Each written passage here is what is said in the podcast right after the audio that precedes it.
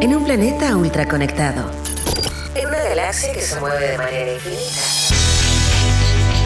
La creatividad es la inteligencia divirtiéndose. Porque nada se compara con una buena idea y sabemos que hay vida más allá de los emprendimientos. Junto a Leo Meyer y Caro Rossi, ajustamos nuestro cinturón gravitacional para entrar en la atmósfera de Innova Rock. Innova Rock. Innova Rock. Inspira, visibiliza y conecta. Hola amigos de Innova Rock, soy Caro Rossi, me encuentro acá en la nave eh, que acaba de aterrizar en la ciudad de Seattle, capital del estado de Washington, en Estados Unidos de América. Y me acompaña una chilena que se llama Carolina González Zapata, que está acá en Seattle, ya vive acá hace unos 5 años. Bienvenida a la nave Innova Rock, Caro. Hola, gracias. ¿Te puedo decir Caro? Sí, claro. Perfecto. Caro, cuéntanos un poco, eh, antes de, antes de, Mm, de, contarnos tu historia, cuéntanos, ¿dónde, en qué ciudad estábamos? O sea, ¿cómo es Seattle? Un poco de lo, de lo que está a nuestro alrededor, que se ve, cómo funciona esta ciudad. Bueno, acá es Redmond, eh, es al lado de Seattle, eh, y son, esto es un condado y es el King County. Así que es como bien raro en realidad, hay hartos condados y hartas, harta, es, es como las comunas de la región metropolitana este es, Redmond, pero también Redmond se conoce como la ciudad de Microsoft. Perfecto, es como una, claro, uno ve acá alrededor y está lleno de edificios, está lleno de campus de Microsoft, edificios con números, eh, todos con un diseño arquitectónico muy similar, con ventanas muy cuadradas, muy estilo casi que, eh, se nota que es Microsoft, como el estilo casi que de la foto de Windows del 94, ¿ah? uno la ve de repente pegada en los edificios que están por acá alrededor. Sí, eso es cierto. hay, hay de todos los estilos. Eh, hay, hay edificios muy nuevos. Creo que este es uno de los fancy. Nosotros acá estamos en un edificio número 83, ¿cierto? Eh, también acá en Redmond, cerca, de Seattle. Claro, y, pero hay otros edificios muy a la antigua, donde la gente trabaja uno por oficina, eh, no de estos team rooms como el que viste ahora recién, que toda la gente comparte con todos, y esa es la idea de trabajar en equipo. Perfecto. Bueno, volvamos un poco antes de, hablar de específicamente tu rol hoy día en Microsoft, eh, desde acá, desde Estados Unidos. Eh, ¿Quién es Carolina González? ¿De dónde viene, originaria de qué ciudad? Cuéntanos un poco tu historia. Bueno, yo nací y viví toda mi vida en Santiago. Eh, 33 años estuve ahí, creo. Así que suficiente. Eh, y de ahí estuve. Uy, chale, nací eh, en una familia súper chica. Es mi mamá y mi hermano y nadie más. Em, y mi mamá fue la única que es muy hincha abuela desde siempre. Así que siempre con sacarnos de, donde todo el mundo. a ver, ¿cómo se dice? Como todo el mundo iba para la misma corriente, mi mamá siempre iba para el otro lado. Así que eh, siempre nos hinchó porque debíamos ser más, teníamos que... Todo, teníamos un potencial que teníamos que explotar siempre. Por lo tanto, conmigo, a pesar de que estudié en un colegio en la básica que me gustaba harto y era de monja muy tradicionalista, nos me sacó y me pasó al Liceo 1. A mi hermano también le pasó lo mismo, en un colegio de, de curas también estuvo por un rato y también lo sacó volando y lo pasó al Instituto Nacional. eh, eh, y bueno, ahí partí, estuve mis años ahí, hice mi magíster en, preuniversitario, como, como te conté. Eh, estuve tercero medio y cuarto medio en preuniversitario para poder entrar bien a la, a la universidad. Y me fue pésimo en la prueba de aptitud. y, consideré que no era un buen puntaje. Y yo dije, ya, me tocó un año sabático. Y mi mamá me dijo, Nica, así que tuve que entrar a estudiar a, a la universidad y entré a la Universidad Central. Eh, ¿A estudiar específicamente qué carrera? Ingeniería civil en computación e informática. Eh, eh, empecé a, cachar las mallas y me gustaba mucho la industrial, pero esa necesitaba igual sacar una, especialización, así que fue como mejor me voy directo a la especialización y saqué la informática. y ahí estuve seis años en la central. Perfecto. Y después de estudiar la carrera, entras y, entras a trabajar en fondo siempre en Santiago de Chile, o sea, en Santiago, la capital de, Chile, para los latinos que no son chilenos y nos están escuchando, eh, y te metes a estudiar, a, trabajar como líder de proyectos en temas de tecnología o no es tan así? Cuéntanos un poco. El, mi primer trabajo era más relacionado como eh, consultor eh, consultor técnico, que era como la persona entre medio, entre los desarrolladores y los jefes de proyecto, pero trabajaba más directos con los clientes. Es como tratar de escucharlos, entender lo que querían y tratar de pasar todos esos requerimientos a lo que el desarrollador tenía que hacer. Perfecto, perfecto. Ya. Y eh, en algún momento, eh, cuando te, te pones a, te dedicas o piensas o te, te mueve un poco en el, más en el mundo de desarrolladores o siempre te moviste más como en ser este conector entre el mundo técnico y el mundo menos desarrollador? Creo que estuve siempre en la mitad. El, era, tenía la facilidad de hablar con los desarrolladores eh, y entender bien lo que querían los clientes, así que siempre estuve en, la- eh, en el medio. Eh, y obviamente, más por un tema de organización, eh, era la encargada de presentar la documentación a los clientes o hacer los roadmap o toda la planificación previa. Y después integraciones, conversar con partners y cosas por así. Pero fue desde siempre. Perfecto. Entonces, el día a día de eh, Carolina González en la ciudad de Santiago era un día a día normal, entre comillas, ¿cierto? Trabajando en esta empresa. ¿En qué momento te pica el bichito y dices, ya, tengo que hacer algo distinto o empieza a mirar otro horizonte? Eh, un poco de esa historia. Oh, bueno, estuve trabajando en distintas consultoras, pasé, no me acuerdo ni por cuántas, me promediaba como uno o dos años por pega, porque me aburría y me cambiaba de lado. Eh, y ahí me acuerdo que en un rato me quedé sin trabajo, así que por lo tanto entré a, a trabajar con una, con una amiga eh, en temas de innovación y crear una, una startup. Esa fue la primera idea, así que ahí fue como algo entretenido de ser como el emprendedor. Pero nos votaron la idea en la primera en el primer Claro, pa- pasaron por un proceso, o sea, quisieron pasar por un proceso de aceleración de incubación y ahí, bueno, lo típico del emprendedor, que al final uno tiene que hacerlo hartas veces para que funcione, eh, y no funcionó. Y después de eso, ahí seguiste trabajando en esta, como consultora, como, ¿en qué no, estaba? ahí, ahí después volví al- a la consultoría, pero en el camino fue entretenido ver y lo que dices tú, me picó el bichito de ser como el emprendedor. Así que eh, por cosas del destino empezamos a crear una aplicación con, con, mi, con mi pareja en ese minuto, ahora mi marido, empezamos a crear una aplicación para ayudar a la gente eh, a encontrar información relativa a autos, personas y, y y empresas porque en, en Chile esa información no era pública. En realidad la podía encontrar por Google, pero era difícil encontrarla. Así que creamos esta aplicación que se llama Multidata, que todavía funciona, eh, en la cual se alimenta de distintas bases de datos encontradas por, por internet y la gente puede poner, no sé, la patente, la- el, el root o el nombre de la compañía y, y sacas información. Más o menos en qué año estamos hablando? 2014. 2014. Y ese año también, el 2014, es cuando ustedes, eh, digo ustedes, porque tengo entendido que eres tú, con en ese momento tu pareja, hoy día tu marido, se vienen a Estados Unidos y en el fondo inmigran a la ciudad de Seattle, ¿es así? Sí, él, él recibió la oferta, él se vino a trabajar primero. Perfecto. Entonces llega, ¿cómo se llama? O, o- tu marido en el Ah, fondo. Oscar, O- sí. Oscar, vamos a conocerlo como Oscar. Eh, Oscar llega, vienen a trabajar acá y eh, cuéntanos un poco de tu llegada a Estados Unidos, en el fondo, cómo te, cómo te recibe esta ciudad y qué empiezas a hacer una vez que estás acá. Bueno, yo llegué en agosto del 2014 eh, y fue terrible los primeros, los primeros meses porque yo acostumbrada a trabajar toda la vida fue como me quedé sin pega y aquí no tenía nada que hacer. Y además que no hablaba inglés para nada. Eh, por lo tanto, eh, siento que me agarré a cabezazos con la muralla como por un mes y fue tratar de encontrar qué era lo que podía hacer. Y ahí con- eh, encontré un grupo, era como una- un, un grupo de apoyo eh, de todas las mujeres o esposas o partners de personas que trabajaban en Mike en Amazon, eh, pero no podían trabajar por temas de visa. Eh, por lo tanto, ahí me acuerdo haber encontrado una chiquilla que era de Rusia y la niña me dice, pero oye, pues si, si no hablamos inglés, porque ya tampoco hablaba nada inglés, me- y ahora creo que ella está trabajando en Facebook. Eh, ella me dijo, eh, hay, unos, hay unos cursos gratuitos que se pueden tomar en una empresa esta que se llama eh, Goodwill. Y ahí en- fui a copuchar de qué se trataba la clase y empecé a, a hacer voluntariado. Para los que no saben, Goodwill es una fundación donde uno puede ir a hacer voluntariado en distintos temas de educación, ¿cierto? Claro, Eh, hay ellos, eh, es más, no, no es tanto una fundación, es una organización, porque igual tiene fines de lucro, pero no le, pero tiene eh, voluntario y hace clases de matemáticas, computación, inglés y cosas por el estilo para, para todas las personas que necesitan buscar trabajo.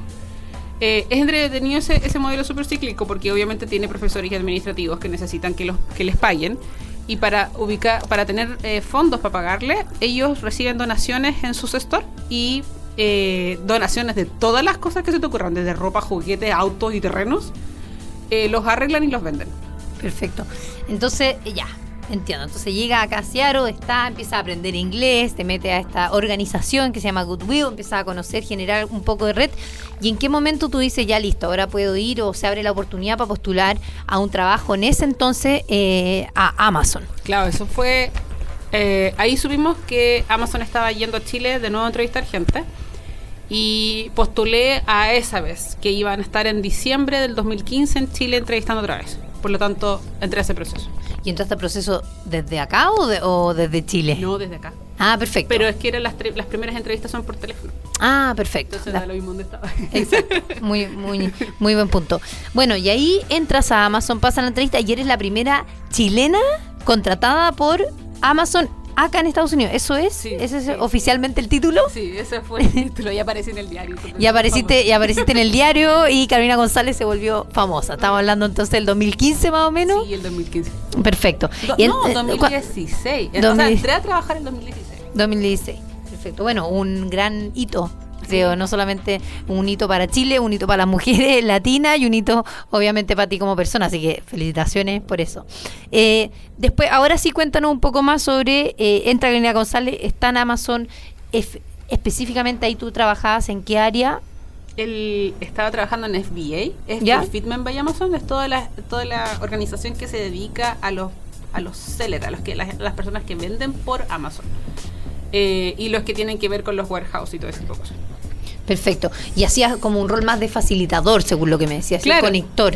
Claro, el, el cargo era TPM, Technical Program Manager, pero también era en la mitad, lo mismo que estaba haciendo en- en Chile, era estar en la mitad de la gente de negocios, que eran los que creaban las ideas, y trabajar directo con los desarrolladores para esas ideas, todos esos requerimientos, pasarlos a código. Después de, de que entra a trabajar, eh, acá una pregunta más, ¿cómo, ¿cómo afectó eso? No solamente a ti, sino que tú siendo un referente para otras mujeres que quizás también querían trabajar en empresas grandes de tecnología. ¿Te empezaron a contactar? ¿Te escribieron? ¿Pasó algo? ¿Hubo un antes y un después? ¿O no? No me acuerdo si alguien me llamó más que nada mis compañeras del colegio y porque aparecía en el diario y era como, oh, yo la conozco, pero más que nada de eso no. No me acuerdo si alguien me contactó.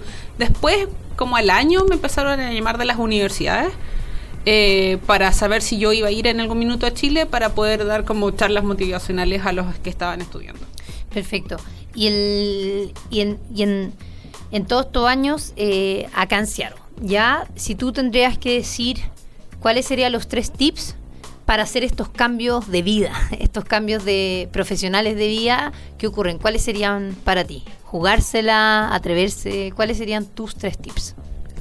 Bueno, yo creo que lo más importante es tener ganas de hacerlo. Y siempre considerar que lo puedes hacer. No hay ningún obstáculo en realidad. No es un tema de idioma, no es un tema de conocimientos. Todas las cosas se pueden aprender.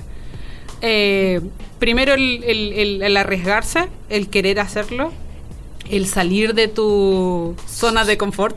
Esa es la más típica que hay. Eh, y, y trabajar arduo. Eh, esa es una cuestión que, que a, mí, a nosotros nos llama mucho la atención ahora que podemos comparar con las cosas que hemos visto de lo que hace la gente en Chile, lo que todavía hacen nuestros amigos en Chile. Es como, oye, no sé qué, ¿en dónde están? Si están aburridos, muévanse. La gente no es árbol. Es como tú te podís mover. Si, si está historiado tu pega o encontráis que te, te pagan suficiente o querías hacer otra cosa, dale y muévete. Y si nosotros estamos acá, siempre hemos- le, hemos dicho, considérenos como el primer la primera ayuda que pueden obtener acá y vénganse, vengan a comparar cómo es trabajar acá, vengan a comparar eh, cómo es vivir acá. Al menos vénganse un par de meses. Es lo mismo que hace Amazon cuando te va a buscar a Chile. Tu contrato tiene que ser por al menos dos años. Primero porque es una inversión grande para ellos y una inversión de tiempo para ti.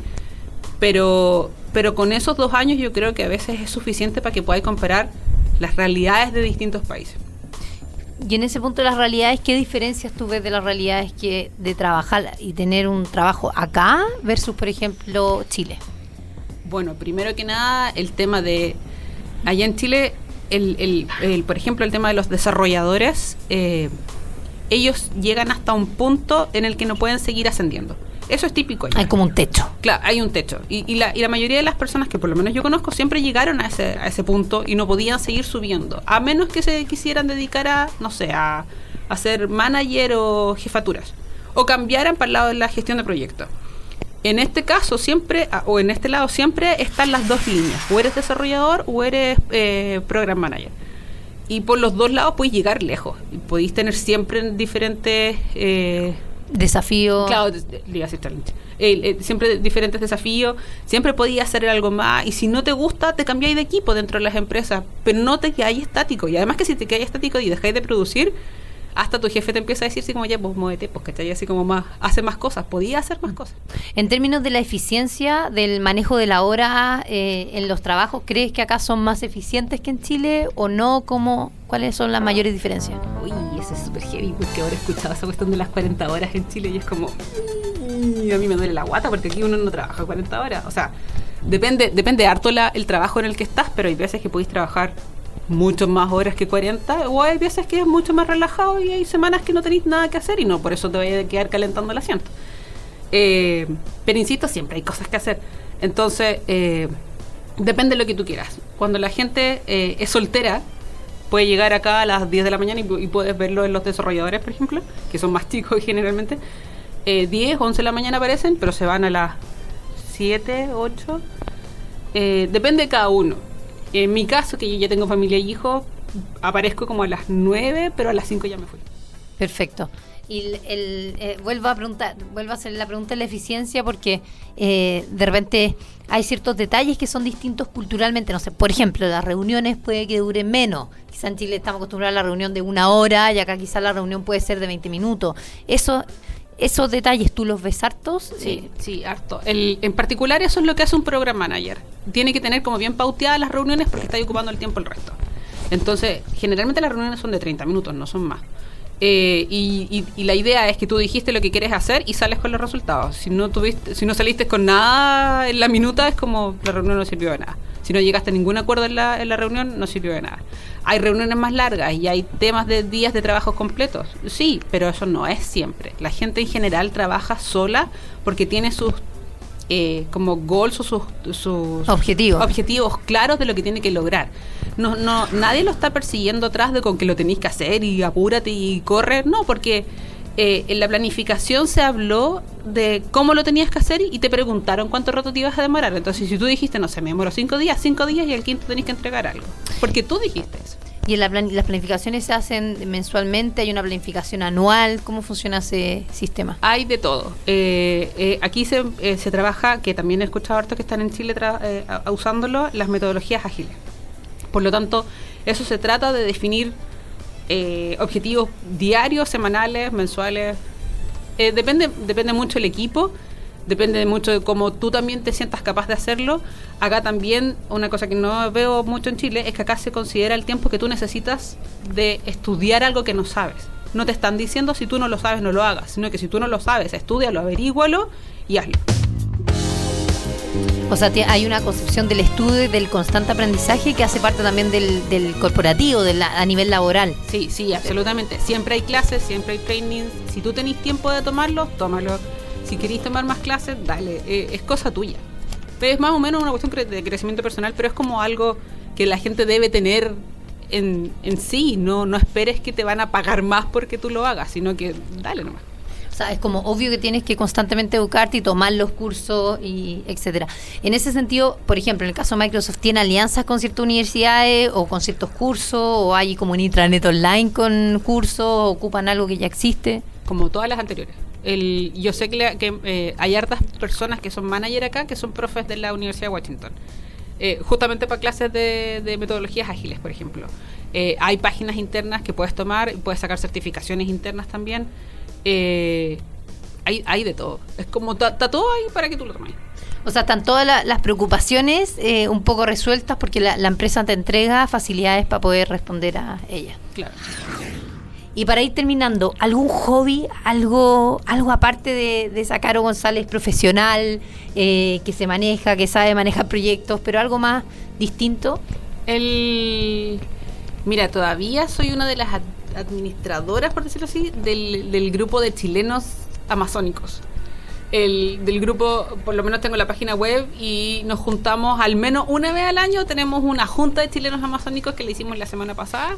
Que esos serían chilenos que trabajan en Amazon. Claro, pero la idea es, es mostrarles eh, de, de partida para los nuevos que no están solos, que hay un montón de chilenos más acá, que hay algunos que están solteros, otros con hijos, otros solo pareja, y eh, como que se junten para que sepan que no están solos. Esa es la idea responder las dudas básicas que la otra vez también nos rayamos mucho. Porque la gente dice, por ejemplo, ya llegué a Seattle y puedo ir a Vancouver y necesito visa. ¿Y cómo hago con los taxis? ¿Y cómo, qué hago con esto? ¿Cuál es el zapallo que se usa aquí para hacer la cazuela? Cuestiones súper básicas. Y me encanta hacer ese tipo de cosas. Eh, O sea, generar comunidad, Sí. generar redes, generar comunidad, armar, eh, eh, quizás también desde armar equipos, quizás de manera profesional y fuera de la oficina, Claro. eh, también generar comunidad. Sí, sí, súper. El, el- esa, es la, esa es la idea, mostrarle, porque también es lo otro. El- la mayoría de, los- de las parejas se van a trabajar y dejan al otro en la casa y es súper fácil deprimirse aquí porque como tú cachai, Seattle partida está nublado la mayor parte del tiempo, si no está lloviendo y el verano dura re poco. Pero cuando dura ese verano poco, toda la gente sale a los parques y hay eventos todos los fines de semana y la idea es que tú sepáis que hay eventos, hay clases que podéis tomar también. Hay un montón de cosas entretenidas que podéis hacer en el verano y en el invierno también. Pero tal como digo, fácil deprimirse, entonces es, es- hay que hacer esas comunidades y hay que mostrarle a la gente que hay más gente. Hay más gente como uno. Carolina González, eh, Caro para mí, yo ya te voy a decir Caro, pero Carolina González eh, Zapata, muchas gracias por acompañarnos contando tu historia de cómo llegaste a la ciudad de Seattle desde Santiago de Chile, ya cinco años viviendo acá en Estados Unidos y creo que un gran ejemplo de lo que se puede hacer si uno en verdad quiere hacer que las cosas pasen. Así que gracias por acompañarnos en la nave Innova Rock. Gracias a ti. La creatividad es la inteligencia divirtiéndose. En un planeta ultra conectado. En una galaxia que se mueve de manera Porque sabemos que hay vida más allá de los emprendimientos. Esto fue Innova Rock. Junto a Leo Meyer y Caro Rossi. El programa que inspira, visibiliza y conecta.